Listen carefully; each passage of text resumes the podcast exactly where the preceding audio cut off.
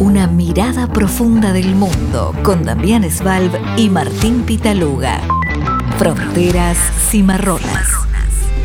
Muy buenas tardes a nuestra audiencia de Fronteras Cimarronas, como todos los miércoles, de 6 a 7 de la tarde, acá por Radio Cultura, con Damián Svalb, politólogo, con, como todos los miércoles en la radio, y Martín Pitaluga, quien les habla vamos a analizar eh, las noticias del día. Lamentablemente nuestra noticia principal eh, y, la que lleva un poco en el mundo entero el, eh, tema es la guerra en, en, Israel y en Gaza. ¿no? Se cumplieron ya tres semanas del inicio del conflicto en Israel y en la franja de Gaza. La guerra tiene cifras impactantes de muertos, hay aproximadamente 8.800 muertos por el lado de palestinos, más los 1.400 israelí matados el 7 de octubre, los 220 rehenes y bueno, se liberaron algunos aproximados, porque no se sabe bien el número exacto, y los bombardeos que siguen eh, permanentemente en la franja de Gaza. Estamos... Eh, con Damián Esbald. ¿Cómo, ¿Cómo estás? Hola Martín, buenas tardes. Sí, como bien decís vos, es el tema claramente que, ocupa toda la, atención mundial porque de nuevo, más allá del conflicto que es gravísimo, lo, que también se está viendo cada vez con más, con más preocupación es la posibilidad de una escalada. Y a ver, Martín, me gustaría empezar diciéndote que eh, lo que está sucediendo es un poco lo que uno preveía que podía suceder, ¿no? A ver. Eh, el ataque de Hamas, terroristas de Hamas contra Israel, que, bueno, que asesinaron, entraron a Israel, asesinaron a 1.400 personas, la mayoría civiles, con secuestros, con violaciones, con tortura. Fue el, ataco, el ataque más grave que recibió Israel, si se quiere, en los últimos 50 años, en su propio territorio, y generó un trauma a todo nivel. Trauma social de la gente, la sociedad israelí por primera vez se siente indefensa, un trauma político, eh, porque bueno, el, primer ministro que era el, emblema eh, de, dos aspectos, siempre lo decimos, ¿no? El tema económico, el tema de seguridad, el guardián de Israel, bueno, en un día, eh, bajo su gobierno, se comete el asesinato de judíos más grande de los últimos 75 años. ¿no? En un solo día nunca se mataron tantos judíos en territorio israelí. De la manera, además. De la manera, que fue, con, la impunidad y con, la, bestialidad que fue. Y, lo, dijimos, ¿te acordás en el primer programa? luego de esto, esto cambia para siempre a Israel, me animo a decir eso, cambia para siempre la relación de Israel con los palestinos y el conflicto con los palestinos y con, los, con, Hamas, y separo Hamas de los palestinos, y cambia también Medio Oriente, me, animo a decirte eso. Eh, y lo que estamos viendo era, bueno, primero uno esperaba una reacción rápida y fuerte de Israel con una entrada terrestre, cosa que se postergó bastante por distintas razones. La primera fue que Israel recibió en esas primeras semanas el apoyo muy fuerte de los países occidentales. Visitaron Israel Biden, Scholz, eh, Meloni, eh, Sunak, Macron, ¿no? Con un apoyo. Biden fue cuatro, cuatro días después, ¿no? Cuando ya estaba, digo, la, guerra, declarada. Contundente, Sí, un, apoyo claro, pero ya en ese momento él, había, ¿te acordás que lo hablamos también? Dijo. Israel tiene, tiene su derecho a defenderse, tiene su derecho a responderle a Hamas de la manera total, tiene que acabar con Hamas, pero bueno, eh, siempre obviamente teniendo precaución el, la forma. La, forma, no, sí, en el sentido de, de, no, de no caer en la trampa que le podía generar eh, eh, entrar en una guerra tan particular como es una guerra contra este grupo terrorista que tiene armado toda una estrategia de guerra de guerrillas, de, de, una, de una guerra urbana, que generalmente, históricamente, a los países occidentales o a los ejércitos regulares les cuesta mucho afrontar, ¿no?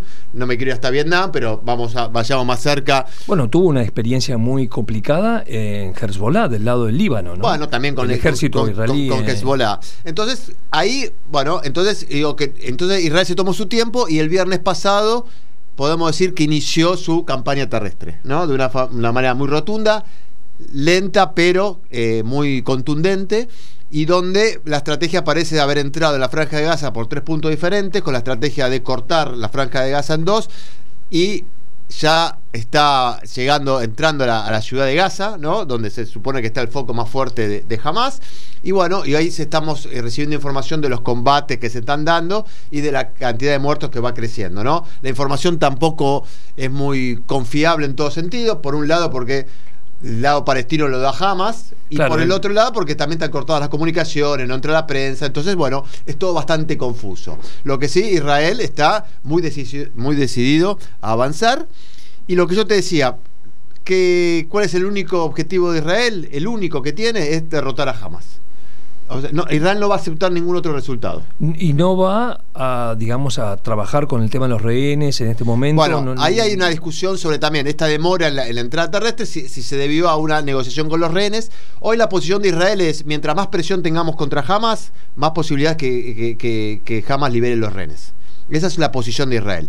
Habrá que ver, esto no lo sabemos, si Israel ya sabe dónde, a, dónde están los rehenes, si conoce, si tiene alguna, alguna ayuda internacional, si hay una negociación por afuera. Porque hay un secretismo absoluto. Que está haciendo Qatar con otros países, uno no sabe eso. Lo que sí está claro que Israel eh, empezó su, campaña terrestre y con el objetivo de nuevo de sacar a Hamas, no sé si sacarlo de, de, de la franja de Gaza, pero por lo menos de reducirlo a su mínima expresión, claramente. Que, no, queden combatientes, que, no, sea, claro, que no sea más una amenaza para Israel. Por lo menos de acá a los próximos, diría, 20 años. Y Israel no va a parar, eh. yo creo que el gobierno de Israel está decidido a hacerlo. Eh, cada día que pasa vamos viendo cómo hay posicionamientos hasta de sus propios aliados eh, advirtiendo sobre bueno, la, ayuda humanitaria, las víctimas civiles. Eh. Bueno, en América Latina fue muy, muy, muy evidente. Bueno, Bolivia rompió relaciones con Israel, eh, Petro en Colombia y, Boric en Chile. Bueno, con, su posicionamiento de izquierda y siempre muy anti-israelí generalmente o, muy pro-palestino, se han posicionado muy fuertemente. Creo que lo más grave es lo de Petro, bueno, lo de Bolivia, porque en ningún momento salieron a condenar ellos cuando fue el ataque de Hamas. No, Petro me eh, parece que. Petro y Bolivia, y Arce, ¿no? Y Arce, sí. Porque Boric sí. Boric sí, Boric sí, porque tiene una política exterior un poco distinta, pero bueno, acá salió, pidió explicaciones al embajador. Hoy Argentina salió con un comunicado también. Condenando eh, los bombardeos. Condenando los bombardeos, repitiendo la condena a Hamas por los ataques, pero también hablando de la condena a Israel por los ataques, sobre todo a lo que es un campo, a un campamento donde hubo, hubo varios muertos. ¿Qué quiero decir? Pero también Estados Unidos, bueno, Obama en su momento lo había dicho Estados Unidos están haciendo equilibrio. Eh, vos no sé si pudiste ver, el, ala de, izquierda del Partido Demócrata ya salió a, cuestionar mucho a, Biden. Eh, los musulmanes, que son una, población pro-demócrata generalmente, que, vota demócratas, eh, bueno, está cuestionando su posicionamiento tan tan inflexible en apoyo a Israel. Biden, de cierta manera, con algunas declaraciones, también siempre advierte sobre la posibilidad que el tema de, los civiles, que bueno, que Israel tiene que tener cuidado con el tema de los civiles, el mejor tratamiento posible. Eh, en, el Reino Unido, Starmer, que es el, líder de, del laborista inglés, que también salió muy fuertemente en apoyo a Israel, muy alineado con Sunak en, Inglaterra, también está recibiendo eh, presiones de su propia... De los laboristas. Claro, era, esperable, digo. También la calle se está poniendo cada vez más, más pesada. En Londres hubo una manifestación muy, muy fuerte pro-Palestina. Eh, se están dando un montón de eventos y incidentes antisemitas graves en muchos lados. Es verdad que hay, hubo en Rusia... En Rusia se dio una situación gravísima. Sí, en, sí. en un aeropuerto salieron a, intentar linchar a israelíes que venían en un vuelo de, Tel Aviv, o a judíos que venían de un vuelo de Tel Aviv. En la Universidad de Estados Unidos se está dando un clima de, muy, muy, muy, muy agresivo contra los judíos. En los campus, ¿no? en, los campus, sí, sí, sí. Que, que, siempre ha sido un foco bastante donde, donde los palestinos han tenido eh, donde son pro-palestinos. Eh, sí, por lo menos los, grupos más activos, ¿no? Entonces, te quiero decir, se está dando una situación que uno podía esperar que esto se dé, porque generalmente esto pasaba cada vez que Israel entraba en un round de violencia con Hamas, ¿no? ¿Te acordás que Hamas atacaba, con, eh, tiraban cohetes, Israel respondía y se armaba ahí, Israel entraba de forma limitada y bueno, y todo volvió a un statu quo, ¿no? Hubo cuatro o cinco enfrentamientos de vuelta, 2009, 2011, 2014, 2014 2021, y me estoy olvidando de alguna otra.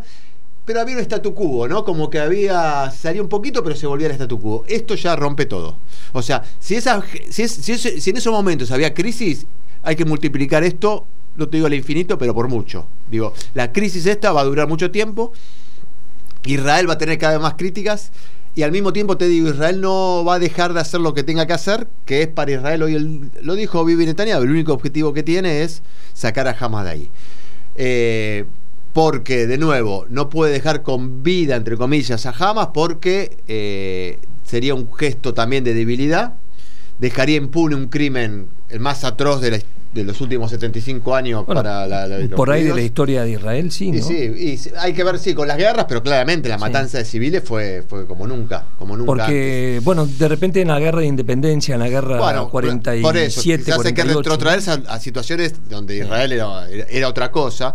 Entonces, por eso te digo, eh, uno va a escuchar y va a crecer la presión de muchos países, yo creo que se van a subir para que Israel haga un cese al fuego, que pare, que, bueno, que, que, examine sus, sus, sus, estrategias militares. Y de nuevo te vuelvo a decir, esto no quiero ser reiterativo, no creo que Israel lo haga, salvo que bueno, sí que recibe una presión muy fuerte.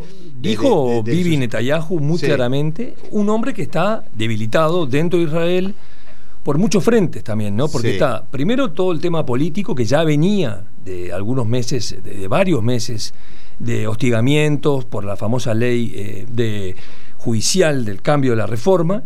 Por lo tanto, ya tenía ese frente. Hoy dicen las encuestas que si se presentara elecciones, cosa que obviamente no va a ser, estaría perdiendo más de un, la mitad de los diputados que tiene la Knesset, ¿no? lo cual lo dejaría sin posibilidades de armar gobierno. Y la, los aliados de extrema derecha, los fundamentalistas, por ejemplo los colonos, están en una posición eh, de arengar por el lado de Cisjordania, que es lo más preocupante, porque pongámosle que Gaza tiene un, fin político-militar contundente por el lado del gobierno y del ejército militar, que es terminar con el grupo terrorista jamás, sean las consecuencias que sean, pero por el lado del desequilibrio del resto del mundo, del mundo, digamos, del mundo de Oriente Medio, porque hoy Irán salió también a dar unas declaraciones peligrosísimas y eso preocupa. Eh, los países árabes tienen sus límites también, por más de que Egipto tenemos Egipto y Jordania como, como con relaciones diplomáticas muy firmes con Israel, pero, pero también eh, con mucha presión interna de los propios eh, musulmanes y árabes, ¿no?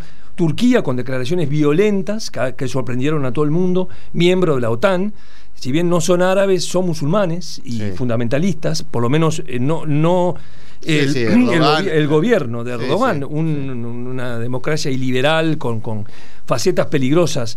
Siria, que está en, en, una situación también delicada, o sea, todo una, un desequilibrio peligrosísimo que puede dejar esto eh, con, consecuencias peligrosas, eso desde el punto de vista geopolítico, digamos, ¿no? Es, así, a ver, Bibi Netanyahu está uno podría decir es un cadáver político. Obviamente siempre cuando hablas de Bibi hay que dejar un, asterisco, claro, pero creo que no puede salir bien parado. Eh, que, le, esperan meses y años bastante, bastante complicados a él. él. La presión para que renuncie o para que se vaya cada vez son mayores en cuanto a la población. Inclusive ahora, en plena guerra. Sí, hay, hay, presiones obviamente que no se materializa y no, no, se, no, no, se transforma en otra cosa porque la atención puesta de todos los israelíes está en la guerra. Israel es un país muy chico, entonces, de nuevo, la, mirada está puesta ahí y las amenazas externas. Digo, hoy Tel Aviv, eh, cualquiera que viva en Tel Aviv o viva en cualquier ciudad israelí, tiene una vida realmente traumática, ¿no? Las sirenas suenan cada, cada, cada, cada, rato. Eh, eh, le pasa a Israel lo que le pasaba un poco al sur del país durante muchos años, con, con Hamas, que, el sur vivía este tipo de situaciones, ir a los refugios, escuchar sirenas de, de, ataques. Ahora esto se ha generalizado. Por el sur claramente por Hamas, porque mantiene todavía el poder ese de, por lo menos tirar cohetes, por Hezbollah, que está, que está probando un poquito, está, está ahí, está pulseando un poco con Israel.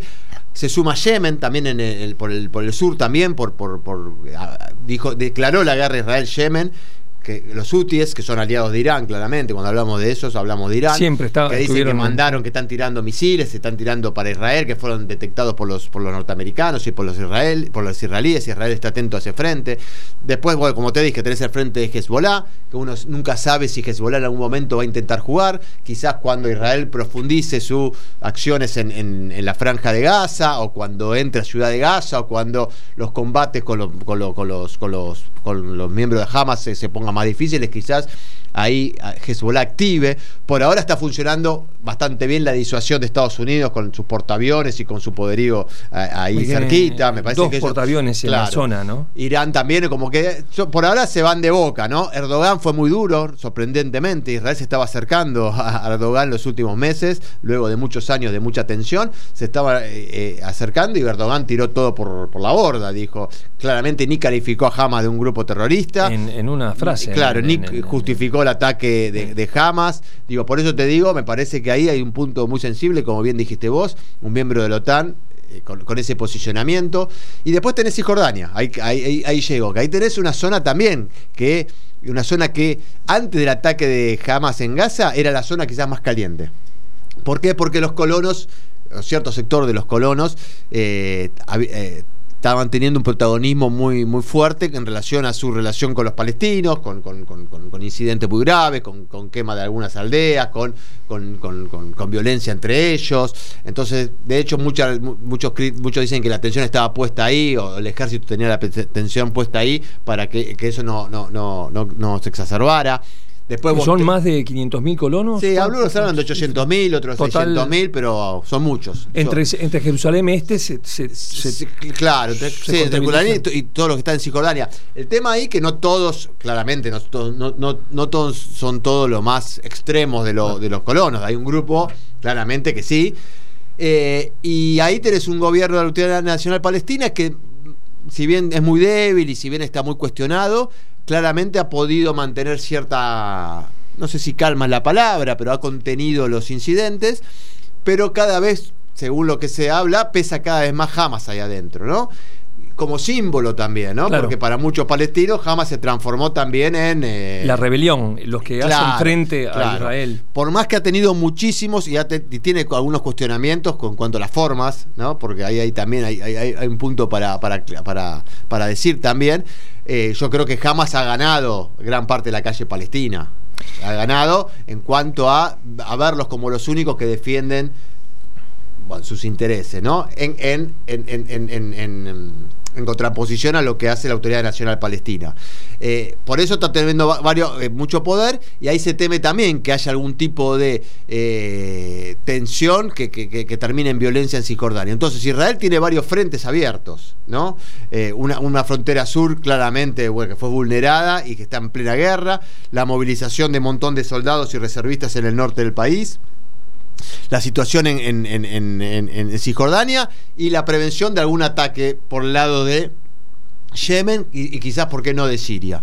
Bueno, ese es el con, un gobierno de Israel debilitadísimo, debilitadísimo, y con, con, una desconfianza. Se hizo una encuesta y las Fuerzas Armadas y el Ejército mantiene, mantiene en Israel el, apoyo, la confianza, la confianza más allá de lo que pasó, y toda la culpa se, está dirigida a la, política. A la política hablo de Netanyahu y a, y Que de hecho los únicos que reconocieron eh, enseguida la responsabilidad, no la culpa, pero la responsabilidad fue el ejército. Fue el ejército y, los servicios de inteligencia. Claro. El servicio de inteligencia interior. Y, ahí Vivi también tuvo un error porque me parece que él cuestionó el ejército o responsabilizó eh, al ejército mm, por un tuit, me parece. Después, de una conferencia de prensa mandó un tuit claro. como echándole la culpa al ejército. Una cosa, una, una actitud realmente, por más que haya sido así, digo, una actitud absolutamente Dentro, una, bajeza en, medio de esta, en esta cuestión.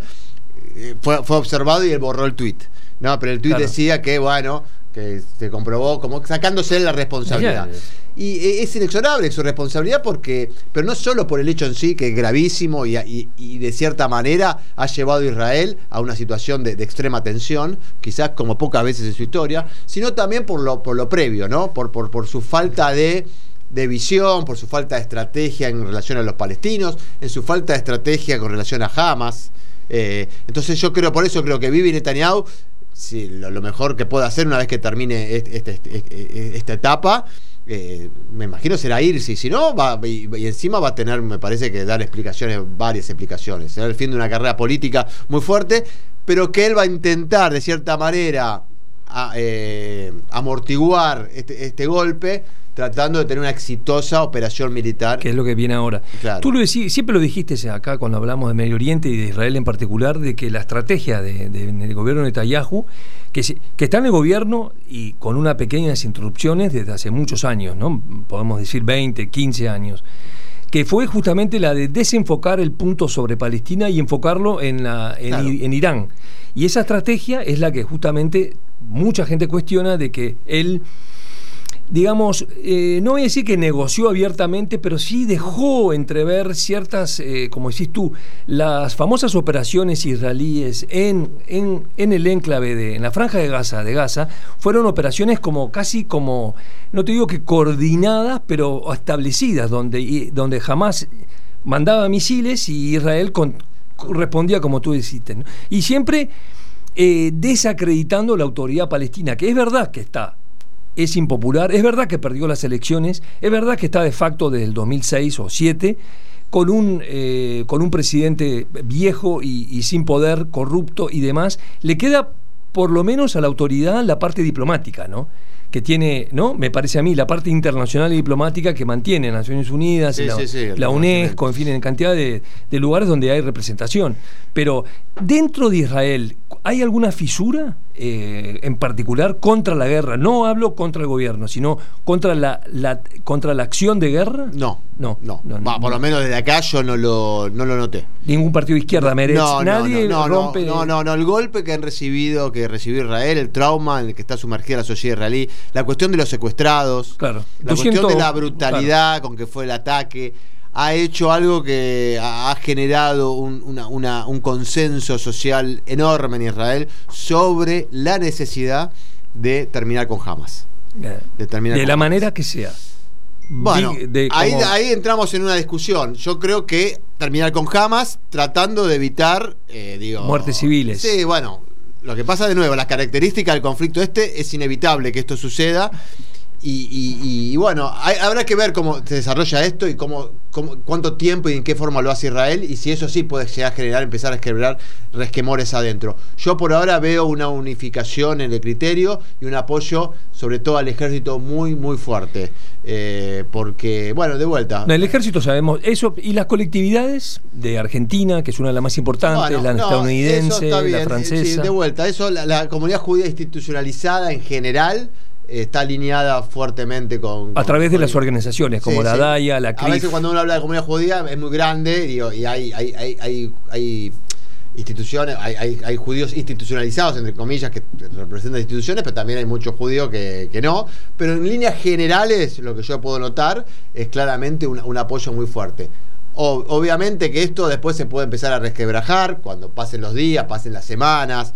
Eh, bueno, hubo algunas manifestaciones en, Nueva York eh, de, con los carteles de, de, algunos eh, miembros de la colectividad. Sí, bueno, de los sectores quizás más de izquierda, muy de izquierda, de algunos grupos, sí, pero marginales por ahora en, toda, esta, en toda esta cuestión. y de nuevo, me parece que el impacto de lo que fue ese golpe de Hamas generó esto de nuevo, hay que ver ahora cómo se desarrolla esto y cómo pasan los días. Por eso Israel necesita mostrar éxito en su operación y de nuevo, Martín, eh, necesita ganar esta guerra.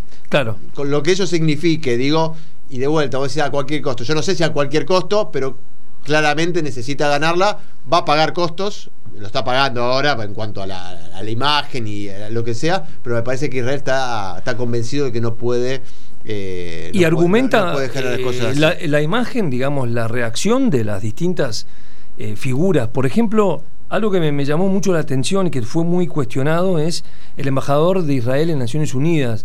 Se pusieron las estrellas de, David, ¿no? las, estrellas, que era algo, que es algo muy particular, muy, muy cuestionable, muy cuestionable, me parece a mí. yo lo veo eh, fue, fue algo comentado. sí, Algo, algo comentado, algo polémico. A ver, Israel en cuanto a la, a la comunicación, claramente lo que le est- está transmitiendo es, esto fue un ataque claramente antisemita, a matar, entraron a matar judíos con, con- con la estrategia utilizada por ISIS, de, Sí. la, más brutales en la historia, con, eh, con recuerdo de lo que fue la, la Shoah y, hasta te diría hasta lo que fueron lo- los pogroms de la, de la Rusia zarista y demás, digo, a ese punto.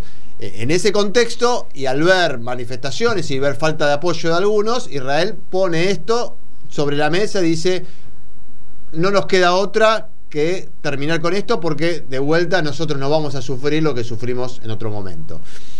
Eh, después sí, claramente es polémico, ¿no? La utilización o no. Bueno, Liad Bayem, que se puso el holocausto, salió un poco a, cuestionar también al ministro.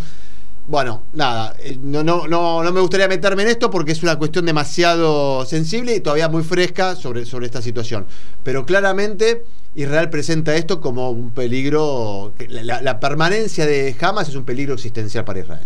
Y eso es Tajante. tajante, sin condiciones y va para adelante. de Y la va para adelante y hoy por hoy existe un consenso absoluto en cuanto a la sociedad israelí, cuando digo un consenso absoluto, muy mayoritario, no sé si absoluto, pero absoluta. Bueno, por lo menos los partidos políticos Sí, en sí, sí. representación. De hecho, los partidos eh, árabes en Israel han condenado fuertemente a Hamas.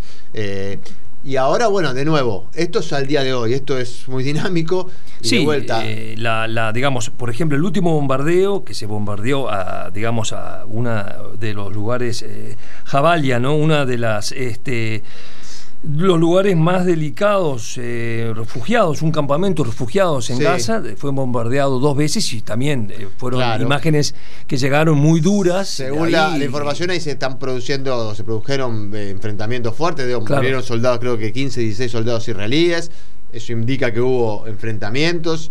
eh, y se utilice- parece que se utilizaron bom- bombas antibúnker que son para perforar las, Ah, la- de- los túneles. ah, claro. De nuevo, es todo muy. Eh, hay, que agar- hay, hay que tomar esta información con, con- con cuidado porque, de nuevo, no, no, Sí, no- las informaciones, es verdad que. no, el- fluye de, Es otra de las guerras, ¿no? La guerra de información. No, hay- no eh, prensa, no hay comunicación prácticamente. Está la, la posición del gobierno israelí, que no da mucha información al respecto. Y después está Hamas. Después, bueno, ahí está el, el querer o no, o, o- o- o de, o de- o Claro. de basarse en su información. Pero bueno, no, no, no. Lo que quiero decir es esto. Seguramente es un- el tema de los civiles y el tema de las muertes es muy grave. La, la cuestión humanitaria. Hay que ver si Israel ahora si esta forma de enfrentar eh, la guerra, que es eh, eh, cortando, se quiere, eh, o aislando lo que sería el norte, la ciudad de Gaza, y en la población que quedó del otro lado, la puede, se puede llegar a asistir por, por- por- de alguna manera. Hay que ver Egipto, si el, el el- el paso de Rafa Lo abre. lo abre. Digamos, dice, que lo, dice que lo abre y que va a recibir algunos refugiados, los que tengan pasaporte extranjero enfermos graves, lo va a recibir. Pero bueno, también ahí hay en el mundo árabe, hay que decirlo, Pero, rechazo a, a- Es curioso a Hamas, claro, pero es curioso a Hamas, a- perdón. sí, a Hamas, y a no recibir tampoco Más refugiados. Más refugiados. Lo que dicen los refugiados refugiado. palestinos, los refugiados de la franja de Gaza, eh, y los gazatíes, que son palestinos, es que, es que no quieren salir, porque creen que si van a salir no van a volver más. Bueno, Es sí, una ha, de las, ha eh, corrido también esa ¿no? versión de que Israel o este gobierno de Israel estaría, no sé si aprovechando, o, o- o- o después de esta situación, cambiaría la. eh, ¿Cómo llamarlo, no? La, Le- la digamos, relación de. sí. Ocuparía de Sí, alguna manera. Claro, lo que se eh, está hablando de que. Israel podría generar una. como una. un territorio, tomar un territorio de la franja de Gaza de uno o dos kilómetros como una zona de Seguridad. de seguridad. Claro. Algo parecido a lo que quedó después de la guerra del 82, que Israel, Israel se retira en el 2000, que es una, una franja de En el seguridad. Líbano, claro, en el- en el sur- en el norte de Israel, Claro, claro. para evitar que vuelva, que, que vuelva a pasar esto. Después con la población es muy difícil saberlo. Digo, ¿dó- ¿dónde va a ir esa población? No tiene muchos lugares por donde ir. Digo, Egipto No. ya dijo que no, lo, no quiere aceptar ni, ni la, ni la administración del lugar. Son.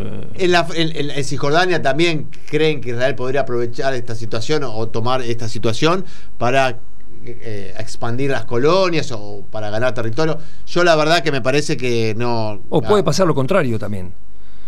Que se, que se formalice, que se, que se vuelva a hablar de, Bueno. de- de la paz, que se Bueno, vuelva a hablar de. de- Estados Unidos lo planteó, creo Claro. que el otro día fue Biden el que lo dijo.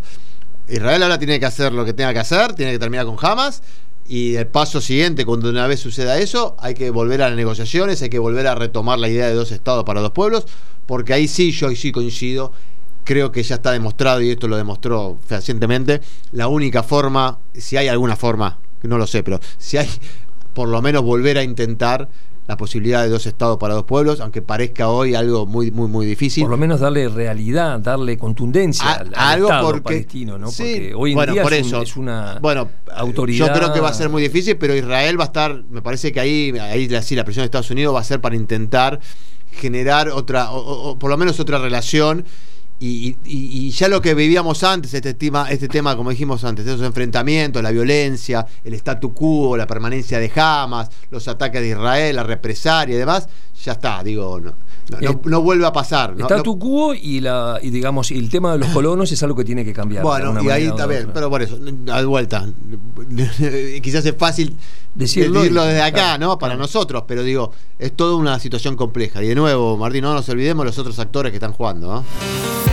Zoom Internacional, portal de noticias de política internacional. Desde 2016 acercamos al lector los principales acontecimientos mundiales de una manera sencilla y accesible, proponiendo un doble enfoque, seguimiento analítico de los acontecimientos y asistencia para comprenderlos a través de nuestros servicios de consultoría. A diario, nuestros contenidos llegan al público en general, periodistas y líderes de opinión de diversos ámbitos, de Argentina y de toda América Latina. Conocenos a través de nuestras redes sociales o en nuestra página web zoominternacional.com. Zoom Internacional. Zoom Internacional. Lo que pasa en el mundo. Fronteras Cimarronas, con Martín Pitaluga y Damián Svalb. Damián, eh, volviendo a América Latina, volviendo a esta parte del mundo, Sí. estamos con algunas situaciones y, eh, importantes, por ejemplo en Chile, donde se, se definió la- el proyecto ¿no? de constitución aún no votada eh, por, por unos constituyentes bastante conservadores. Ahí está discutiéndose Sí. el tema, ¿no? ¿Cómo, Sí. ¿Cómo ves la situación? A ver, salió la, la propuesta de nueva constitución, como era de esperar, con un perfil claramente de derecha y conservador, ¿no? Y lo peor de todo, Martín, sin consenso político. Sin- Chile de- vuelta, sigue atrapado, un poco lo que pasa en el resto de los países de América Latina, ¿no? Es- eh, exceptuando a Uruguay siempre, ¿no? Pero por ahora, digo, y por suerte, pero digo, el- hay una falta, la- las grietas me parece que son tan profundas en muchos países que, por ejemplo, en Chile, Boric no ha podido, de cierta manera, conducir un proceso de reforma constitucional eh, que ha tenido, ¿te acordás? Que ha tenido un plebiscito, que fue rechazado la propuesta de la primera constituyente, que tenía al revés de esta un corte puramente de izquierda, si se quiere, progresista, de ampliación de derechos, que asustó clara- no solo a, lo- a la, a la- a la derecha, Al sino centro. también al centro. Centro. ¿eh? Yo me acuerdo que de, de Lagos y de, de- de muchos referentes que la, la miraban, de hecho hemos hablado acá con algún especialista, la miraba con cierta con cierto cuidado porque querían sa- pasar de la noche a la mañana de una constitución pinochetista a una constitución, si se quiere, eh, demasiado progresista. Bueno, eso fracasó después en el plebiscito, no fue aprobada, entonces ahí eh, hubo otro llamado a una, una, elección constituyente y ¿quién ganó? Ganó la, si se quiere, la extrema derecha, ¿no? Y logró eh, a 33 de los 50 redactores de la propuesta que se va se vio, vio la luz, ¿eh? una nueva constitución que va a ser plebiscitada el próximo 17 de diciembre, ¿no? Que es un ejercicio interesante también, el tema O sea que ahora, dentro de un mes y medio. ya ¿no? Ahora, por eso empieza una campaña, si se quiere, muy, muy fugaz, en donde se van a tener que de vuelta poner la. poner. eh, eh, nada, cada uno sus argumentos. Y lo que uno se imagina que esto va, siempre va a estar contaminado también, no solo por el contenido de la Constitución, sino también me parece por, por otros factores que tienen que ver con la visión que uno tiene del gobierno de Boric, de, de su gestión. ¿Se entiende? No, no, no, no. La gente que va a votar no, vota solamente, che, leí la constitución, me pareció bien esto, me pareció mal lo otro. Algunos sí, pero me parece que queda contaminado con eso. Entonces, lo que va a pasar el 17 de diciembre, espero que no, quizás se pase lo que pasó la vez anterior. Que la elección represente más que nada un estado de ánimo de la población en determinado momento que, que, es impresionante el electorado chileno, ¿no? Pasa de la izquierda de Boric, una izquierda nueva por primera vez en el gobierno, a la izquierda de lo que se del socialismo, de la, concertación, de todo, a la izquierda de eso. Eh, no a la extrema porque había algo más a la izquierda, pero más o menos la izquierda muy fuerte para Chile, y después pasamos a Cast, la, la extrema derecha. Eso es lo que está pasando en Chile. Pasó en, estos últimos dos años, dos, tres años, o un poco más, ¿no? Eh, así que, ¿qué va a pasar ahora? Habrá que ver. Eh, no hubo, lo, peor de todo es esto, ¿no? No hubo consenso para hacer una constitución superadora de la constitución vigente de 1980 de, Pinochet, que gobernó Chile del 73 al, 90. Eh, que si bien se modificó varias veces en democracia, no deja de ser el corazón de lo que fue el pinochetismo, ¿no? Y hoy estamos hablando ya casi 90 terminó, son pasaron 30 casi 34 años. De, y este proyecto de constitución es, es, de derecha, se puede decir. Bueno, ahí hay, obviamente una moral de derecha. Ser una gran mayoría los las que la armaron de derecha, es inexorable de nuevo. Al no, al no, buscar consensos o no encontrar consensos, eh, nada. Según los especialistas, lo que pude estar, lo que pude leer, claramente va a tener una, un, perfil de, derecha muy fuerte y hay que ver si va a ser aprobado o no. Hay una ley, por ejemplo, que protege la vida de quien está por nacer, que esa, esa es algo muy discutido, que puede retrotraer los avances, eh, que por más que no está despenalizado en Chile, me parece el tema del aborto, sí, se, sí hay excepciones y se ha avanzado en algunos puntos, y esto es un tema eh, siempre de disputa, de, discusiones entre, entre la, derecha, la izquierda, las distintas formas de ver. Claro, y ahí es interesante porque, ¿qué pasó cuando, cuando todo este proceso de estos cuatro meses? Cada vez que se definió un artículo y se votaba a favor o en contra, era muy claro que los 33 eh, constituyentes de derecha y de extrema derecha, de los 33, 22 eran, son de cast, imagínate. 22 de cast, de, 60. De 60. No, de, 50 y. Sí, de 60. 53 creo que 53 son. 53 constituyentes. Claro, sí. Eh, Casi la mitad, ¿no? sí, de 50, perdón, de 50 constituyentes. Claro, 33 tienen la mayoría, entonces votaban los 33 a favor de, por un lado y los 17 de izquierda votaban para otro. Eh, así que bueno, vamos a ver si eso se, El tema es que se apruebe ahora. Claro. En una, en una, en una elección que, no es obligatoria o es obligatoria. No, creo que no es obligatoria. no es obligatoria. La vez pasada fue rechazada por un 62% de la población. Eh, y de nuevo, aquella vez uno podría decir que fue dominada por la izquierda más dura y esta vez fue dominada por la derecha más dura, ¿no? Eh, así que la intención de Boris yo creo que fue otra, eh, porque él intentó en esta nueva constituyente sí encontrar un tipo de consenso, buscar un tipo de consenso. algo más de centro, centro, algo más, moderna de repente, ¿no? Darle un toque a la que ya existe, porque en definitiva la que ya tienen, en, el peor de los casos, es, casi eh, tan difícil cambiar la constitución que probablemente quede la que tienen de Pinochet retocada, ¿no? Así, porque la constitución se, ha, modificado. modificado en 2003, 2006 hubo modificaciones, se fue adaptando, pero sigue siendo en la esencia un reflejo de lo que fue el pinochetismo. Y lo que otro dato preocupante es la, apatía de la sociedad sobre esto. Claro, claro. y de nuevo, esto siempre lo hablamos, Martín, con, vos, ¿no? De, las preocupaciones de la gente hoy pasan por otro lado. Uno lo puede ver también hoy en la campaña electoral argentina y demás. Eh, la gente pone hoy en consideración quizás aspectos mucho más pragmáticos que idealistas o que del piensa en el cortísimo plazo y no piensa en el mediano, ni mucho menos en el largo plazo. Esto pasa con cuestiones que tienen que ver con ambientales, de derechos, que son tapadas por cuestiones del día a día. ¿no? Porque eh, eh, eso es lo que eso es el tema peligroso, ¿no? que esta constitución, que es una constitución que está escrita y, y tiene la mirada de un sector, que es un poco lo que pasó con la anterior, hay que reconocerlo, ¿no? Que nos gustaba, que personalmente me parecía fantástica, única.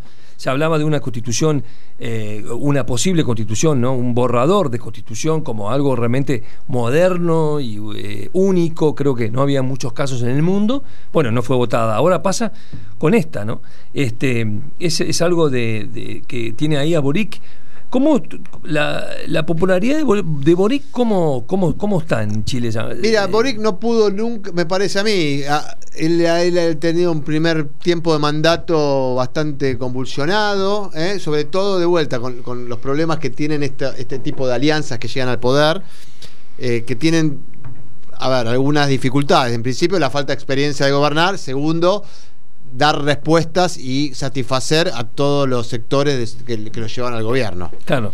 Sobre todo los sectores que están a la. El Partido Comunista, ¿no? Claro. El Partido Comunista chileno tiene mucha, mucha, mucha influencia. Influencia porque una cosa es lo que uno propone, una cosa las ideas que uno trae en la cabeza para aplicar, eh, para aplicar si uno llega al gobierno, y a veces pensando que nunca vas a llegar al gobierno, y cuando llegas al gobierno vos tenés que gobernar no solo para tu sector, sino que gobernar para para todos. Y sobre todo en Chile esto tiene un peso muy fuerte, porque estás hablando de una sociedad, por lo menos 50-50, digo, desde el plebiscito Pinochet, después de treinta y pico de años, Pinochet, perdón, después de 17 años, con las atrocidades y con el desastre en términos de derechos humanos y demás de Pinochet, terminó una. perdió, ¿te acordás la elección del no? Y por, por, por poquito votos. Sí, sí. Sí, 51-49 o fue algo hay, así. Hay eh, una película muy, buena, que está ahora, creo que está en Netflix, no sé si está en Netflix, que se llama No, que justamente eh, explica y cuenta ese proceso. Sí, muy, buena, muy buena. Muy es, es espectacular cuenta muy bien cómo fue todo eso, pero digo, ganó por poquito la, democracia. y, es, y, esa división se ha mantenido a lo largo del tiempo.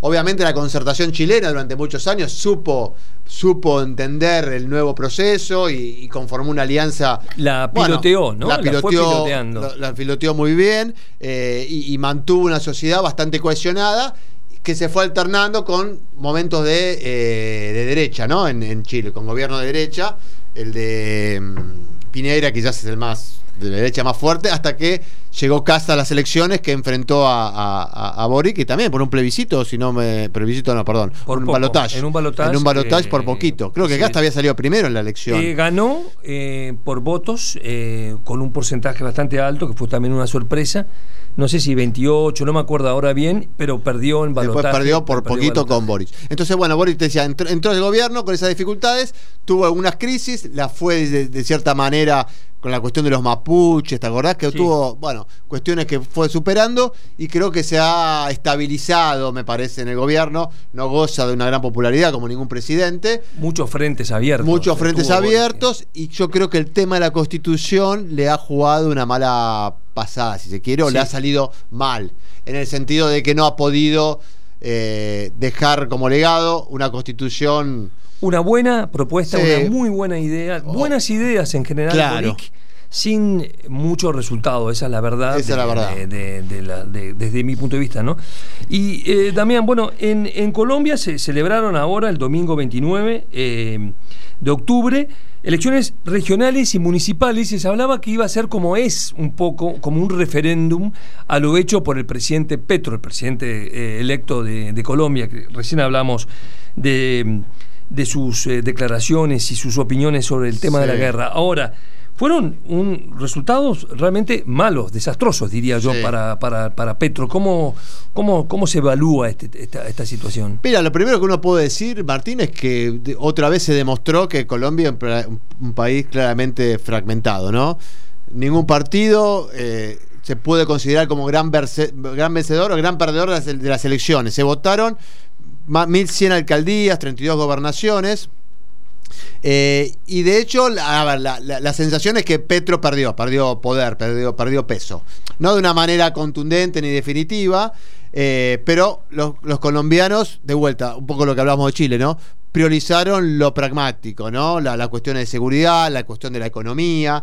Eh, y optaron en general, según los analistas, a opciones de la estabilidad. Cada uno en su pueblo, en su ciudad, votó a quien pensaba que mejor le podía garantizar eso. Claro.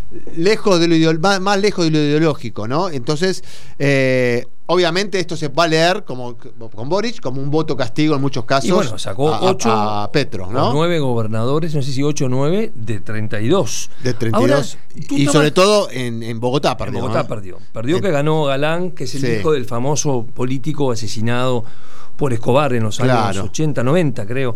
Eh, es impresionante quizás acá lo que se cuestiona, hay que decir que Petro tuvo muy, bueno, tuvo, eh, se fue como radicalizando, perdiendo sus aliados, Sí. esa necesidad de hacer alianzas, las mismas que tiene Boric y que tienen muchos otros gobernantes, que es hacer alianzas. De hecho, en Argentina va a pasar, gane quien gane, va a pasar lo mismo. Tienen que gobernar con aliados. Ninguno tiene eh, los suficientes parlamentarios para, para ir Para solos. solo. El, el- el hecho de que Petro perdió sus aliados fue, fue radicalizándose y, y además tiene toda la situación personal, los Bueno, escándalos del hijo y los escándalos de algunos asesores muy Bueno, directos de él. O sea, por eso, eh, el- a, a esta derrota también uno, por- porque lo, lo- lo- lo deja lastimado, si bien fue una derrota dura, no fue catastrófica, pero deja lastimado porque Petro viene de, de vuelta. Primero, eso no se pudo consolidar, apenas se inició con pocas reformas, creo que avanzó en una sola de las reformas La que había prometido, la tributaria, sí. y se quedó con las otras, no pudo seguir con las otras.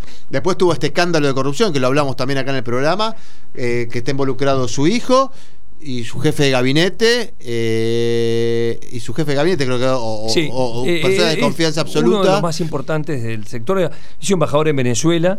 eh, Embajador en Venezuela. Pero venía del riñón de Petro. de ¿no? hecho, el hijo tuvo preso, el hijo de Petro. Estuvo preso. Claro, preso. claro, no, Entonces, ahí está de vuelta una debilidad muy marcada en cuanto a estos liderazgos, nuevos liderazgos en América Latina, que la política y la, la política latinoamericana y la política de estos países no te dan respiro y no te dejan demasiadas opciones. No, es- no podés ¿eh? equivocarte porque te lo hacen pagar rápidamente. Sobre todo, de nuevo, con ciudades, o perdón, con países tan fragmentados en lo político y en lo económico como son estos países, ¿no?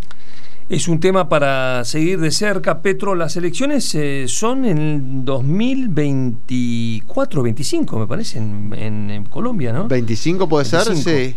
Eh, está- bueno, ahí. no, ahí- perdón, la- las generales fueron el 22, son cuatro años, debe ser el 26. sí. 26. Bueno, tendrá tiempo para, para trabajar. Eh, lo que todo el mundo dice es que tiene los analistas políticos de, Colom- de Colombia, internacionales también dicen de que tiene que empezar a reposicionar sus pactos, sus acuerdos, porque si no... Abrirse eh, un poquito más. se va, claro, tienen que salir un poco, lo acusan o lo cuestionan, sus pos- posturas radicales. A mí me parece que tiene muy buenas ideas. De hecho, se aprobó una, una ley, el impuesto saludable, famo- famoso se llama, eh, muy ambicioso, el más ambicioso de Latinoamérica, el que marca los productos, ¿no? Mira. Castiga a la Coca-Cola, bueno, es decir, hablando de marcas, a las gaseosas, castiga mucho las marcas que tienen un exceso de, de azúcar, pero de una manera muy fuerte, este, lo cual eh, lo, dicen de que es una de las eh, leyes o impuestos más eh, estrictos de Ah, América mira. Latina. No, por eso, a de ver, en- de vuelta, me parece que las iniciativas son muy buenas. De, de nuevo, hay que ver qué peso eso tiene en el voto de la gente y, en- Parece y- no- y en el día a día de la gente. no parece tener mucho, mucho, Mucho peso efecto. por ahora. Fronteras Cimarronas con Martín Pitaluga y Damián Svalb.